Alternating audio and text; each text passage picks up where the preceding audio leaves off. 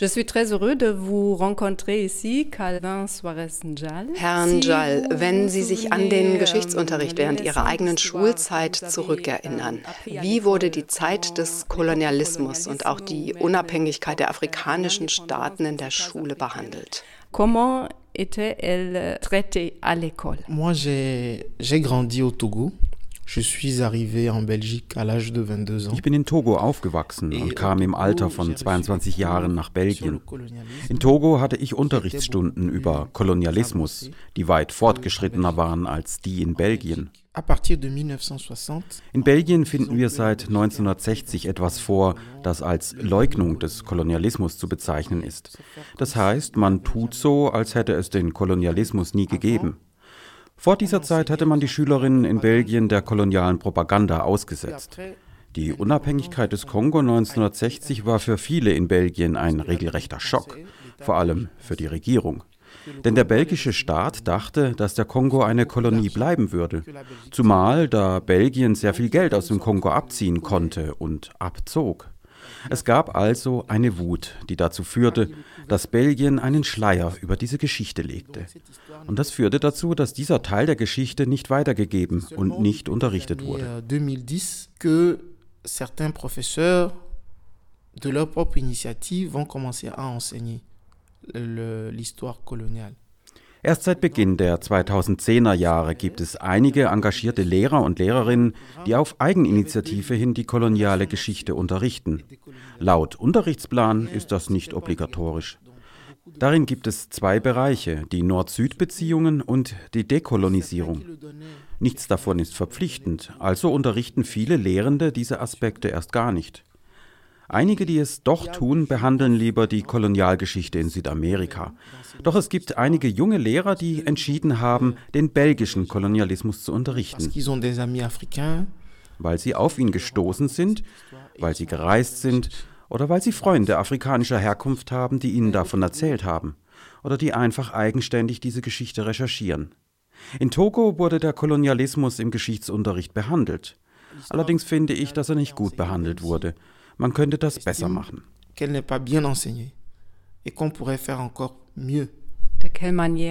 welcher Hinsicht genau war der Unterricht nicht zufriedenstellend? En fait, ce qu'on enseigne est basé sur des sources qui viennent de l'Europe, alors qu'il y a des sources africaines. Was dort unterrichtet wird, basiert auf europäischen Quellen. Doch es gibt afrikanische Quellen. Es gibt bekannte afrikanische Historiker, die man aber nicht aufgreift. Jaik Anta Diop zum Beispiel, Ibrahim Adababake sowie einen anerkannten Historiker aus Burkina Faso. Vor allem aber wird in Togo Geschichte nicht mit dem Ziel der Dekolonisierung des Denkens unterrichtet. Ich habe in der Schule in Togo zuerst die französische Geschichte gelernt und erst später die togoische. Das ist doch nicht normal. Et ça, ce n'est pas normal. Décoloniser le Pensée, c'est un keyword pour moi maintenant. Dekolonisieren des Denkens, das ist ein gutes Stichwort. Wir sprechen hier recht häufig von den Auswirkungen des Kolonialismus auch des Rassismus auf die weiße Mehrheitsgesellschaft und auf den heutigen strukturellen Rassismus. Wie wird möglicherweise schon in der Schule das Selbstverständnis derjenigen geprägt, die afrikanischer Herkunft sind und nun in Frankreich, Belgien oder Europa leben? Also wie wirkt die Geschichtsverklitterung auf das Selbstverständnis der schwarzen Community? L'image de soi de la communauté noire. En fait, tout d'abord, les Noirs, la communauté, je préfère parler des communautés. Zunächst mal, ich bevorzuge es, über die schwarzen Communities in der Mehrzahl zu sprechen. Denn historisch gesehen oder auch in Bezug auf die Migrationsrouten gibt es Unterschiede. Wenngleich schwarze Menschen, etwa in Belgien, die Tatsache vereint, dass ihre Geschichte nicht angemessen anerkannt wird. Und tatsächlich gibt es da ein Problem mit dem Selbstbild bei den schwarzen Communities. Quand je dis les Noirs, je me réfère à Franz Fanon. Je me réfère à James Baldwin. Euh, also wenn ich von den Schwarzen spreche, dann beziehe ich mich auf Franz Fanon und James Baldwin. Insofern, als dass selbst diejenigen, die sich der Geschichte bewusst sind, die ihr Denken dekolonisiert haben oder dabei sind, es zu tun, sich sagen, dass sie so lange in einem Boot sitzen, wie die anderen diesen Prozess der Dekolonisierung nicht vollzogen haben. Denn wenn eine schwarze Person etwas sagt, so wird ihre Aussage sofort auf alle Schwarzen projiziert. Genau das ist es, was für die Weißen nicht zutrifft. Wenn ich als schwarze Person erfahre, was eine andere schwarze Person gemacht hat, dann assoziiere ich ihr Verhalten ja nicht gleich mit mir selber. Aber wenn es etwa ein Attentat in Brüssel gibt, dann sage ich mir als Schwarzer sofort, und das gleiche gilt für die Marokkanerinnen oder Araberinnen, ich hoffe, dass es kein Schwarzer war. Mit anderen Worten, der institutionelle und strukturelle Rassismus hat einen direkten Einfluss auf unseren Geist, auf unser Denken.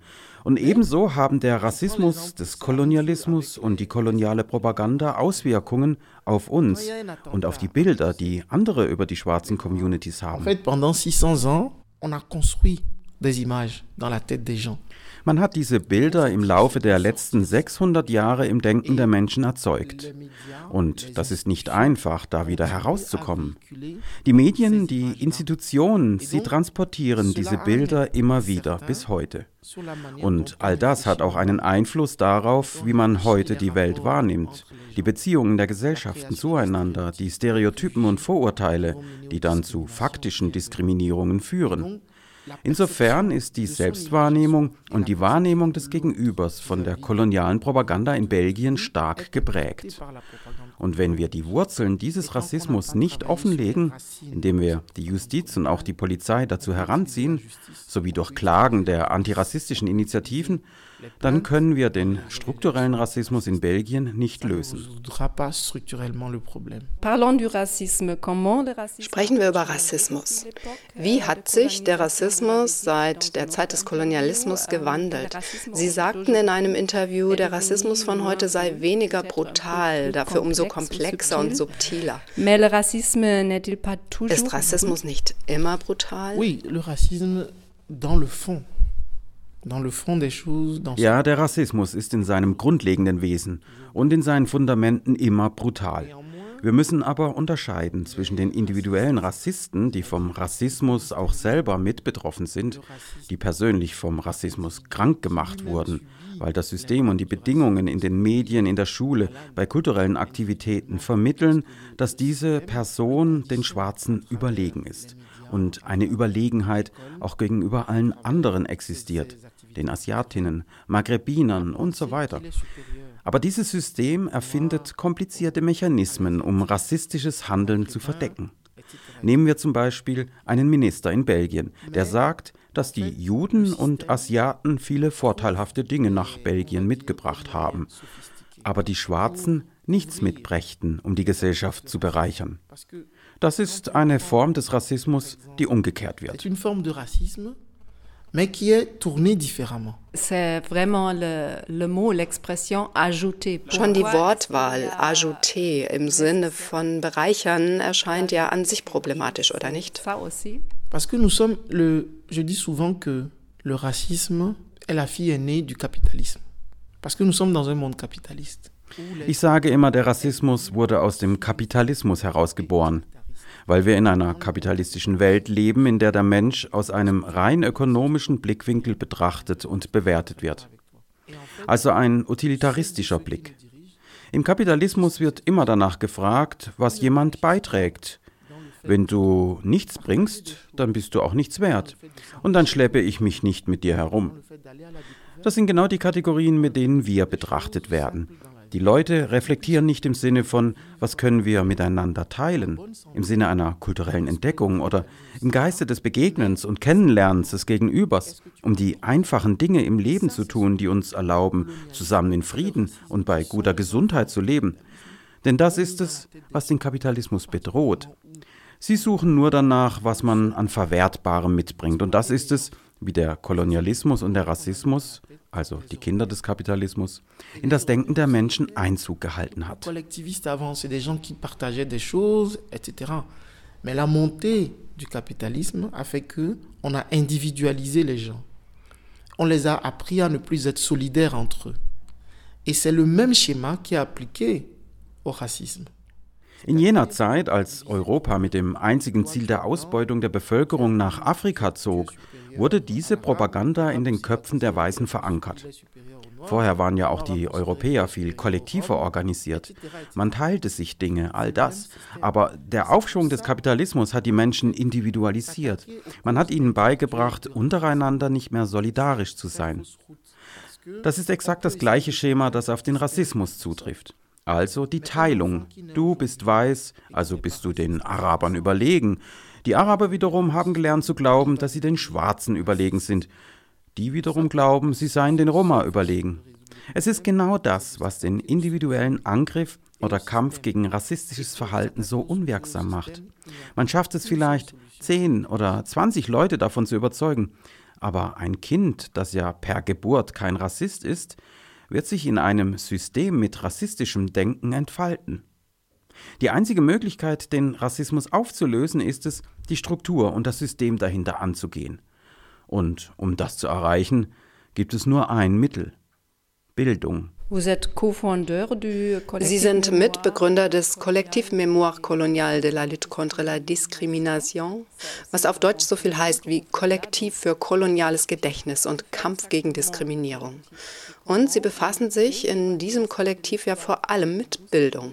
Was genau macht das Kollektiv und ähm, wie kann auch eine Neubewertung der Geschichte die rassistischen Grundlagen der heutigen Gesellschaft überhaupt stören? Ist ein gesteigertes Bewusstsein für diesen Ausschnitt der Geschichte eigentlich hinreichend, um den Rassismus zu bekämpfen? Und wenn ja, warum? Le collectif est né avec deux objectifs principaux. Le premier, c'est de s'attaquer das Kollektiv wurde aus zwei Motiven herausgeboren. Zum einen, um sich gegen Rassismus zu wehren, zum anderen, um das rassistische Denken auf eine strukturelle Art und Weise zu dekonstruieren. Ich erläutere das gleich. An diese Ziele ist ein Statut gebunden. Die Situation der Schwarzen und ihre Beziehungen zu anderen Gruppen der Gesellschaft wird sich nicht verändern, wenn sich nicht strukturell das Bild über sie und über die schwarze Diaspora verändert. Diese beiden Punkte sind eng miteinander verwoben. Daher ist alles, was wir als Kollektiv Memoir kolonial machen, auf dieses eine Ziel hin ausgerichtet, sei es bei unseren Lehreinheiten über die Geschichte und bei den Stadt- und Museumsführungen, bei Angeboten der Weiterbildung oder bei der politischen Meinungsbildung und beim politischen Lobbying. Das ist das eine. La lutte contre la falsification historique et la réévaluation de l'histoire. Die zweite Sache ist, was wir als Wiederherstellung des Geschichtsbewusstseins bezeichnen. Also der Kampf gegen die Verfälschung der Geschichte und für eine Neubewertung der Geschichte. Bei dem letzten Punkt sage ich, wir sitzen alle in einem Boot, egal welcher Herkunft. Denn auch die Menschen in Europa, vor allem diejenigen, die in Armut leben, leiden letztlich unter dem gleichen System, unter dem die Afrikaner gelitten haben und bis heute leiden qui a légitimé l'esclavage et la colonisation. Wir alle wurden einem historischen Konstrukt untergeordnet, das seit nunmehr 600 Jahren vorherrscht. Eine Propaganda, die das Sklaventum, die Ausbeutung und die Kolonisierung legitimiert hat. Das System der Vorherrschaft über den Menschen. Es geht darum, die Bedingungen der Konstruktion dieser Geschichte zu erkennen und die Wahrheit ans Licht zu bringen. Das ist absolut unverzichtbar. Aber ob das ausreicht, das glaube ich wiederum nicht. Die Rehabilitation der Geschichte muss von politischer Arbeit begleitet werden und von einer Neuauslegung der Politik. Denn es sind die politischen Strukturen, die die Geschichte transportieren und fortführen. Sie sind es, die die Geschichte konstruieren. Et l'histoire, ce n'est pas seulement ce qui s'est passé à l'époque, und mit Geschichte ist nicht nur gemeint, was in jener Epoche passiert ist, sondern etwas, das sich heute aktuell ereignet. Es ist die Art und Weise, wie man heute die Geschichte interpretiert, sei es in den Medien, in der Schule, in den Vereinen, auf der Straße. Darum investieren wir unsere Energie da hinein. Und ich glaube, dass das Modell des Kollektivs zugleich antikapitalistisch ist. Nicht in dem Sinne, dass wir gegen kleine kreative Unternehmen sind, das nicht. Wir sind gegen ein System, das Ausbeutung geschaffen hat. Und das ist das System, das uns heute noch dominiert, in Europa genauso wie auf dem afrikanischen Kontinent. Wir sind gegen die Ausbeutung des Menschen durch den Menschen. Und wir bedienen uns aller Mittel, der Geschichte, der Politik, der Medien, der Wirtschaft, des Zusammenlebens. Und auch der Feminismus ist hier ganz essentiell. All diese Bereiche oder Mittel wollen wir nutzen, um der Ausbeutung des Menschen durch den Menschen ein Ende zu setzen, die die Menschen auf dem afrikanischen Kontinent so hart getroffen hat und noch heute trifft, ebenso wie ihre Nachkommen in Europa. Merci beaucoup, Calvin Suarez. Calvin Suarez Njal, Mitbegründer des Kollektiv Mémoire Coloniale et Lutte contre la Discrimination aus Brüssel. Ich danke Ihnen für das Interview. Je vous remercie beaucoup. Merci beaucoup, Martina.